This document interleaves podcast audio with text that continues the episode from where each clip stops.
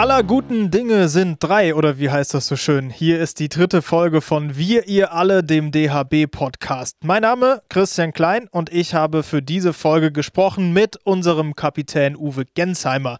Für ihn ist das natürlich auch eine spannende Zeit, denn er ist ja jetzt nicht mehr nur Sportler, sondern auch mittlerweile Unternehmer. Wie es ihm ergangen ist in seiner 14-tägigen Quarantäne und warum er unbedingt nochmal nach Olympia will, das erfahrt ihr jetzt. Diese Folge wird übrigens präsentiert von unserem Premium-Partner Nigrin. Handwash only für ein sauberes Ergebnis. Nigrin. Autopflege leicht gemacht. Offizieller Premium-Partner des Deutschen Handballbundes. Eigentlich muss man sich für einen Podcast immer eine klasse Einleitung überlegen, aber ich glaube, im Moment interessiert alle immer nur eins. Uwe, wie geht's dir? Ja, mir persönlich geht's ganz gut. Ich habe äh, 14 Tage Quarantäne schon überstanden, nachdem der ein oder andere Teamkollege sich infiziert hatte und äh, habe auch die Zeit gut rumgebracht. Ähm, und mir persönlich geht's gut, danke. Das heißt, du hast auch einen Test gemacht, aber alles positiv. Nee, ich persönlich wurde nicht getestet, weil ich keine Symptome aufwies und ähm, nur die Leute getestet wurden, die auch wirkliche Symptome hatten, denn da war es ja auch bei den Gesundheitsämtern so, dass da ein ziemlich hoher Anlauf war und deswegen wurden da erstmal die Leute äh, abgefertigt, die da auch wirklich Probleme hatten. Wie hast du dich die 14 Tage Quarantäne zu Hause beschäftigen können? Ja, ich habe äh, viel im Garten gemacht, äh, muss ich sagen. Bin ja auch vor, vor erst vor ein paar Monaten umgezogen und äh, hatte da noch die ein oder andere Kiste im Keller stehen, äh, die noch ausgepackt werden musste, das ein oder andere Zimmer, das man noch auf Vordermann bringen konnte und äh, dann auch mit einem Trampolin im Garten aufgestellt für einen Kleinen, der jetzt auch nicht im Kindergarten ist und seit zwei Wochen denkt, es wäre Wochenende, weil er morgens aufsteht und sagt, gehen wir heute in den Kindergarten. Ähm, nee, ah, ist Wochenende immer noch, super. Und äh, da hat man natürlich auch viel Zeit mit der Familie. Bist du so ein Gartentyp oder war das jetzt gezwungenermaßen?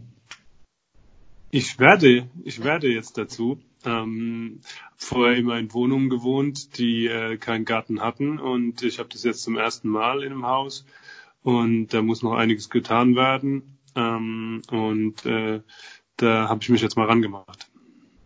Sehr interessant. Das heißt, für dich war die Quarantänezeit sogar noch, ja, wenn man so sagen will, mal interessant. Ja, man hat halt ähm, oder man nimmt sich halt Zeit für Dinge, für die man sonst im Alltag nicht so viel Zeit hat äh, oder sich dann auch nicht aufrafft, in, mit ein paar Stunden Freizeit äh, die dann anzugehen. Und von dem Aspekt her war das äh, für mich äh, jetzt, oder sagen wir so, ich habe das Beste draus gemacht. Ähm, ich glaube auch, dass äh, bislang so so ein Stück weit äh, die Leute sind viel unterwegs, äh, mit den Fahrrädern irgendwie unterwegs und finde auch immer, wenn die da vorbeifahren, haben die ein Grinsen im Gesicht und äh, machen, die machen eigentlich das Beste draus. Ich glaube, die Nachbarschaft, die Nachbarschaft, äh, da wird noch mehr Wert drauf gelegt. Man guckt aufeinander, ähm, sowas zumindest bei mir persönlich und äh, das war ein sehr, sehr positiver Aspekt. Wie hältst du dich fit? Ja, bislang ähm, erstens aufgrund meiner Verletzung ähm, die ich am Fuß hatte, äh, konnte ich jetzt noch nicht so viel joggen gehen. Ich war, habe jetzt angefangen, ein paar Mal laufen zu gehen. Ähm, dann ansonsten eben mit so ein paar Kräftigungssachen zu Hause, äh, Stabi-Training, kleine Kräftigungsübungen, die man auch mit dem eigenen Körpergewicht machen kann. Ähm, das war jetzt bislang so mein, meine, meine Fitnessbeschäftigung. Aber es ist auch nicht ganz einfach, wenn man nicht weiß, für wann oder für was man dann wieder trainiert und so ein bisschen ins Ungewisse rein trainiert, ähm, muss ich ganz ehrlich zugeben, dass da die Motivation hier und da äh, nicht ganz so groß ist, weil es einfach so eine unsichere Situation ist.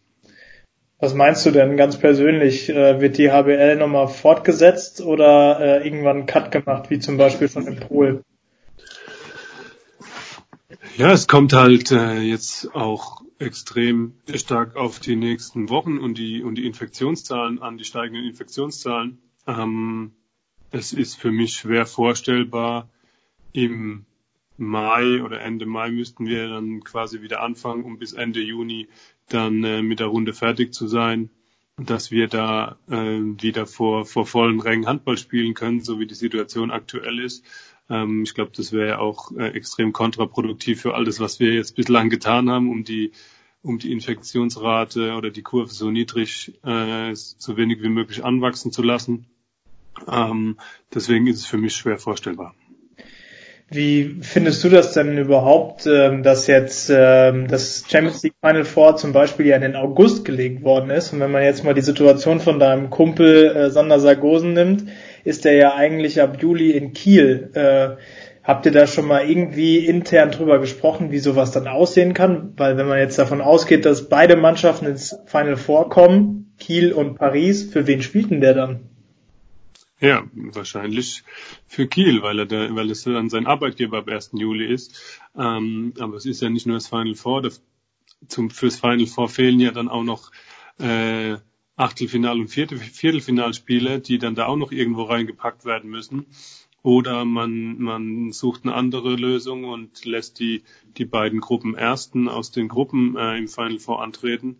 Ähm, also es ist eine natürlich in allen, allen Bereichen eine noch nie dagewesene Situation und ähm, wir müssen da an allen Ecken und Enden schauen, was da noch auf uns zukommt, äh, arbeitsrechtlich, äh, was mit den Verträgen passiert, ähm, was mit, mit der Runde passiert, wenn sie beendet werden muss.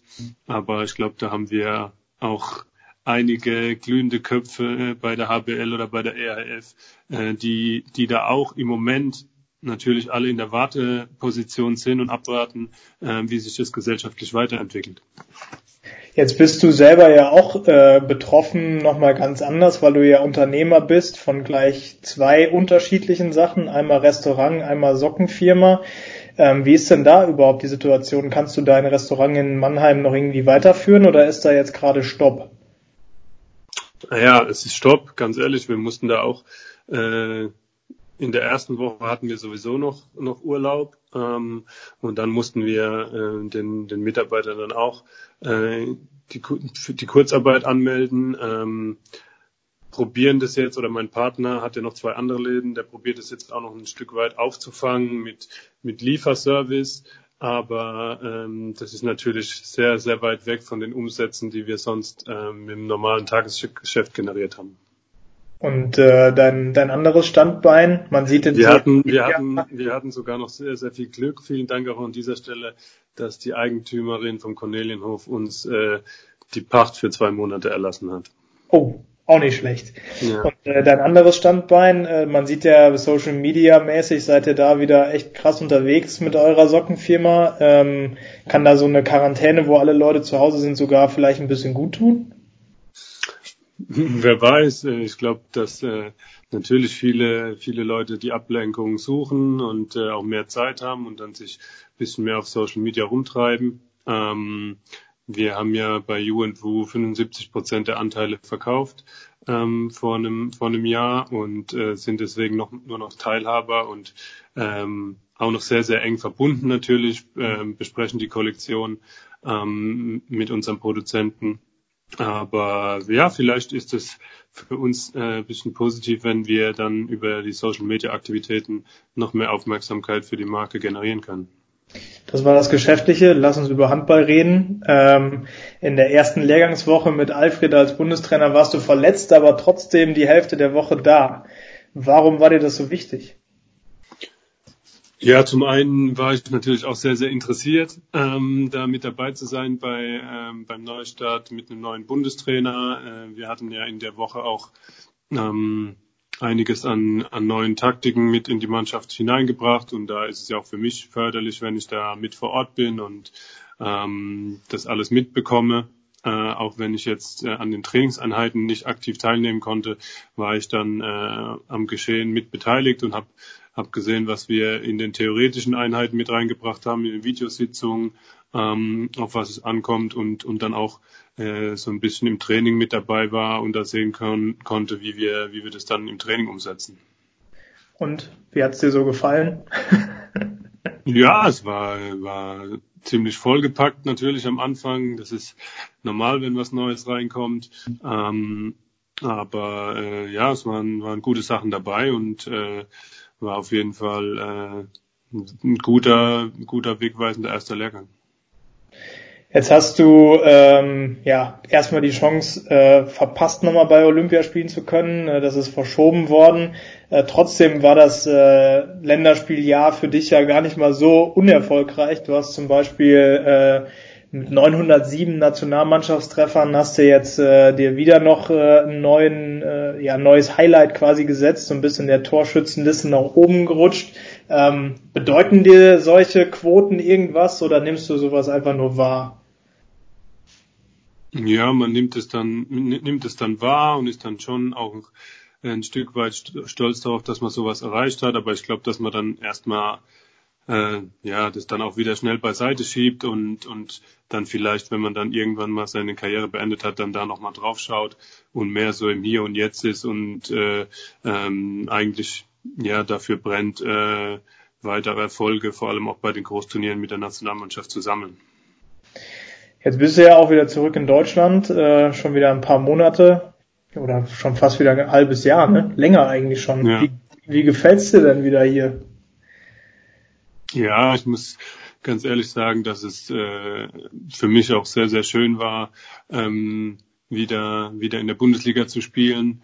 Ähm, erstens wegen dem Sportlichen, aber was mich fast noch viel mehr beeindruckt hat, war auch äh, die Resonanz von von vielen, äh, ja, auch fremden oder gegnerischen Fans, äh, die auf mich zugekommen sind und gesagt haben, dass sie sich wirklich freuen, dass ich wieder in der Bundesliga bin. Und äh, das hat mich dann schon, schon fast noch ein bisschen mehr berührt, muss ich ganz ehrlich sagen, persönlich. Und wie ist es so, wieder in Mannheim zu sein und da äh, ansässig zu sein in deiner Heimat? Ja, es ist schön, äh, das soziale Umfeld ähm, wieder um sich herum zu haben. Ähm, hab einen, hab einen guten, großen Freundeskreis und äh, das macht dann schon Spaß, wieder, wieder mal spontan einfach was mit, mit den, mit den Leuten unternehmen zu können. Ähm, das ist jetzt natürlich auch in der, in der Corona-Phase so ein bisschen mit das, das Schwierigste, äh, Social Distancing einzuhalten. Ähm, aber es gibt da ja Mittel und Wege, so wie wir es jetzt auch über, über die sozialen Medien, über virtuelle Konferenzen machen, ähm, die wir jetzt in der Zeit auch schon abgehalten haben. Erzähl mal ein bisschen aus dem Nähkästchen, was geht da so bei den Rhein-Neckar-Löwen? Ja, das war bei den Rhein-Neckar-Löwen ist ja jetzt so, dass wir, wir alle oder wir alle jetzt erstmal 14 Tage in Quarantäne waren und wir uns dann ausgetauscht haben, ähm, wie wir das so ähm, über die Bühne bringen äh, und auch mit, mit einigen Freunden haben wir uns dann mal abends äh, mit einem Gläschen Wein vors Handy oder vor den Laptop gesetzt und haben uns durch die Kamera angestoßen ähm, und äh, so, so auch äh, trotz dieser Situation äh, eine gute Zeit gehabt. Viele greifen jetzt ja auch zur Konsole, äh, zocken eine Runde. Bist du da auch mit dabei oder lässt du lieber die anderen?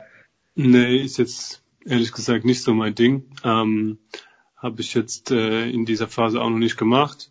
Ähm, aber ich hatte letztens vor zwei Tagen haben wir über per Skype-Konferenz und nebenbei sogar noch einen Online-Pokertisch gespielt. Ähm, nach, nach ewiger Zeit mal wieder. Es hat, es hat auch Spaß gemacht. Das ist ja, glaube ich, das, was du auch gerne immer bei Turnieren spielst. Aber wenn ich das richtig mitbekommen habe, wollte bei der EM keiner mit dir Poker spielen. Ja, ich weiß auch nicht, was da der Grund war. Die sind alle am Tag hängen geblieben und äh, haben sich darauf versteift. Unglaublich. Ähm, wie ist denn äh, die Situation im Moment mit deinem äh, Kumpel Patrick Krötzky? Im Moment ja nicht so berücksichtigt bei der Nationalmannschaft. Ähm, redet ihr darüber oder ist das für euch kein Thema? Ja, doch, natürlich tauscht man sich da schon aus. Ist, glaube ich, für ihn auch keine einfache Situation. Ähm, dass der, dass da Tobi und Timo jetzt äh, ein kleines bisschen äh, die Nase vorn haben, ähm, er war, vor allem wenn man natürlich sieht, wie er auch jahrelang ähm, sehr, sehr gute Leistung für die Nationalmannschaft ge gezeigt hat. Und ähm, ich glaube, dass es auch immer für, einen, für Bundestrainer ziemlich schwierig ist, da eine, da eine Entscheidung zu treffen ähm, bei, bei so Spielern, die wirklich auf einem, einem ähnlichen Niveau sind. Ihr beide kennt euch ja schon ewig. Was macht die Freundschaft zwischen euch beiden so aus?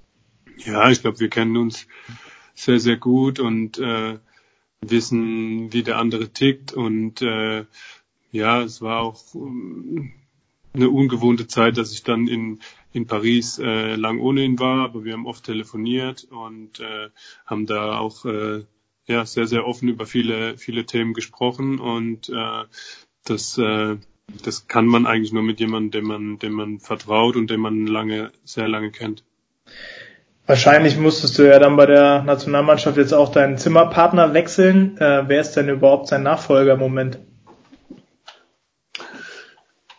Ja gut, es war ja lange Zeit dann jetzt bei der Nationalmannschaft oder beim Turnier jetzt bei der Nationalmannschaft so, dass wir ein Einzelzimmer hatten und das hatte ich dann ähm, und äh, war dann äh, habe dann eben viel Zeit bei den Physiotherapeuten verbracht oder oder mit den anderen Jungs auf dem Zimmer und äh, deswegen gab es da jetzt in dem Sinne noch gar keinen Nachfolger.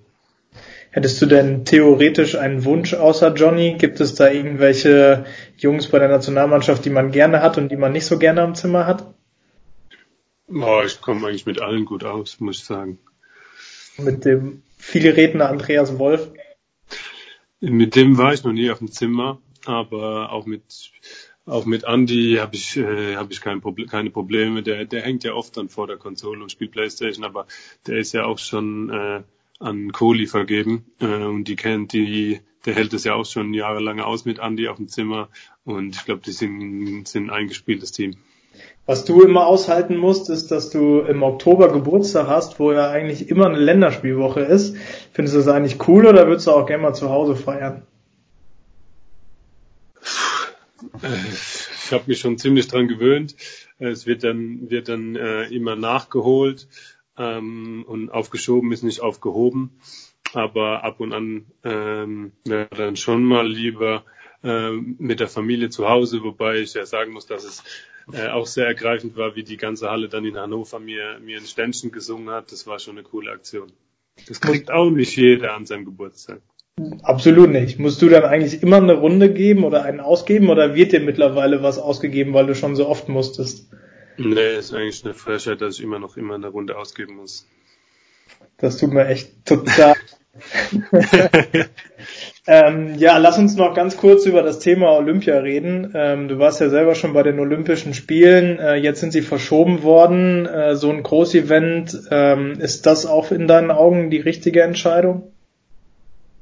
Ja, ich glaube, es ist äh, aktuell oder je näher der Sommer kommt, umso mehr denn je, wenn man schaut, in welche Länder das jetzt noch überall äh, überschwappt und, und wo es, äh, wo wir jetzt in vielen Ländern noch nicht den Peak erreicht haben. Deswegen äh, ist es, glaube ich, ähm, sehr, sehr unrealistisch gewesen, dass die Spiele diesen Sommer stattfinden. Natürlich ähm, sehe ich auch äh, viele Punkte, die dahinter stehen und äh, was es natürlich auch wirtschaftlich ausmacht. Äh, das größte Beispiel ist, glaube ich, das Olympische Dorf, das ja ähm, die, die Wohnungen sind ja schon verkauft, äh, eigentlich für, für den Herbst diesen Jahres. Äh, da muss man dann andere Lösungen finden. Ähm, der wirtschaft, wirtschaftliche Schaden ist äh, natürlich immens. Deswegen, glaube ich, hat man es auch probiert, so lange wie möglich äh, hinauszuzögern und doch noch eine Lösung zu finden. Aber äh, für für die für die ganzen Sportler und die ganzen Athleten, die auf dieses Event hintrainieren, ist es, glaube ich, jetzt auch fair gewesen, da einen Schlussstrich ähm, zu ziehen und äh, eine Entscheidung zu fällen. Äh, erzähl mal, wie, wie ist das denn überhaupt in so einem olympischen Dorf zu sein? Ähm, macht man dann eigentlich sehr viel mit anderen Sportlern oder ist man dann doch irgendwie unter sich dann doch in der Gemeinschaft? Ja, zunächst mal ähm, war es für mich auch in Rio, waren ja meine ersten, ersten und einzigen Spiele bislang. Ähm, und wenn man dann dort vor Ort ist und sich äh, das gesamte Ausmaß äh, dieser Olympischen Spiele anschaut, in, in dem Olympischen Dorf, die ganze Logistik, die dahinter steht, muss ich vorstellen, wir waren da in so einem äh, 17, 17 Stock Hochhausgebäude äh, mit, mit nur das deutsche Team. Ich glaube, Belgien und Luxemburg war noch dabei. Ähm, und äh, dann hast du noch drei weitere von diesen Hochhausgebäuden und unten drunter ist eine riesen Tiefgarage und die steht einfach voll mit, mit Waschmaschinen und Trocknern und da ist die ganze Wäschensausgabe und, und Wäsche wird gewaschen. da stehen, äh, keine Ahnung, 270 Busse vorm Olympischen Dorf, die dann ähm, die ganzen Athleten äh, zur, zur Eröffnungsfeier gefahren haben. Die Mensa ist so groß wie zwei Fußballfelder. Ähm, also das ist schon allein das Ausmaß äh, erschlägt dich eigentlich und äh, das, in diesem Ausmaß habe ich mir das vorher auch nie, nie vorgestellt. Ähm, ansonsten war es für uns Handballer eigentlich richtig cool, weil wir ja sonst immer, so wie du es eben angesprochen hast, diese, diese Zweierbelegung von unseren Hotelzimmern gewohnt sind. Und dort waren wir in, in Apartments mit einem, mit einem Aufenthaltsraum und waren dann, glaube ich, ähm, mit, mit vier Doppelzimmern dort belegt und waren dann immer den ganzen Tag über in unserem Aufenthaltsraum und haben eigentlich so auch als Team ähm, viel mehr miteinander gemacht und diese von diesen Erlebnissen erzählen wir uns heute noch irgendwelche Geschichten. Ähm, das hat dann schon nochmal äh, vom Teambuilding-Gedanke her äh, ganz, ganz viel ausgemacht bei uns. Ähm, mit, mit anderen Sportlern, ja, man man läuft mal äh, vorbei oder sieht dann sieht dann auch ein paar Topstars äh, in in der Mensa, Usain Bolt, äh, Djokovic, der dann da im Olympischen Dorf mal ein Training abhält und da einfach 500 Zuschauer hat, äh, einfach andere Athleten, die dann da, dem mal beim Training zugucken. Und äh, das ist schon ähm, ein wirklich äh, wirklich sportliches Highlight, das ich mein Leben lang nie vergessen werde. Macht Uwe Gensheimer dann auch mit anderen Sportlern mal Selfies? Ähm, ich glaube, ich habe mit, mit, mit Carl Lewis habe ich sogar ein Selfie gemacht, äh, der, der, äh, der Sprinter. Ähm, und äh, ja, so, so auf Selfie-Jagd war ich da nicht, aber es war einfach, wir waren oft nach dem Essen noch so eine halbe, dreiviertel Stunde da gesessen und haben geschaut, wer jetzt da noch reinläuft und was da für ein Treiben äh, unterwegs ist in der Mensa. Also ist auf jeden Fall schon allein aus dem Grund ist nochmal cool, wenn man die Qualifikation irgendwann zu Olympia schaffen würde. Einfach nur um Leute zu gucken, wie man das auch schon mal in der Innenstadt macht. ja, quasi genau. Im Kaffee sitzen und Leute anzuschauen. Sehr schön. Uwe, vielen Dank für deine Zeit. Die Zeit ist schon wieder vollgelaufen. und äh, weiterhin gute Besserung und hoffentlich sehen wir uns dann bald wieder irgendwo in vollen Handballhallen und nicht bei Skype. Ja, alles klar, danke. Bis dann. Ciao. Ciao. Gestandene Handballer sitzen in Rio und schauen sich das bunte Treiben in der Olympiamensa an. Schade, dass man da nicht Mäuschen spielen durfte. Das war unsere dritte Folge. Wie immer gilt, Feedback gerne in den sozialen Netzwerken. Wir hören uns dann gerne am Donnerstag wieder, dann mit Carsten Lichtlein, dem Rekordspieler aus der Handball-Bundesliga. Mein Name ist Christian Klein. Ich wünsche bis dahin eine gute Zeit.